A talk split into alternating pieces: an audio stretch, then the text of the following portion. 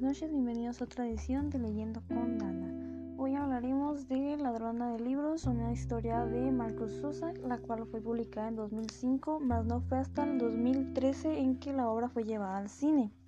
En esta obra vemos temas como la Segunda Guerra Mundial, la muerte y la Alemania nazi.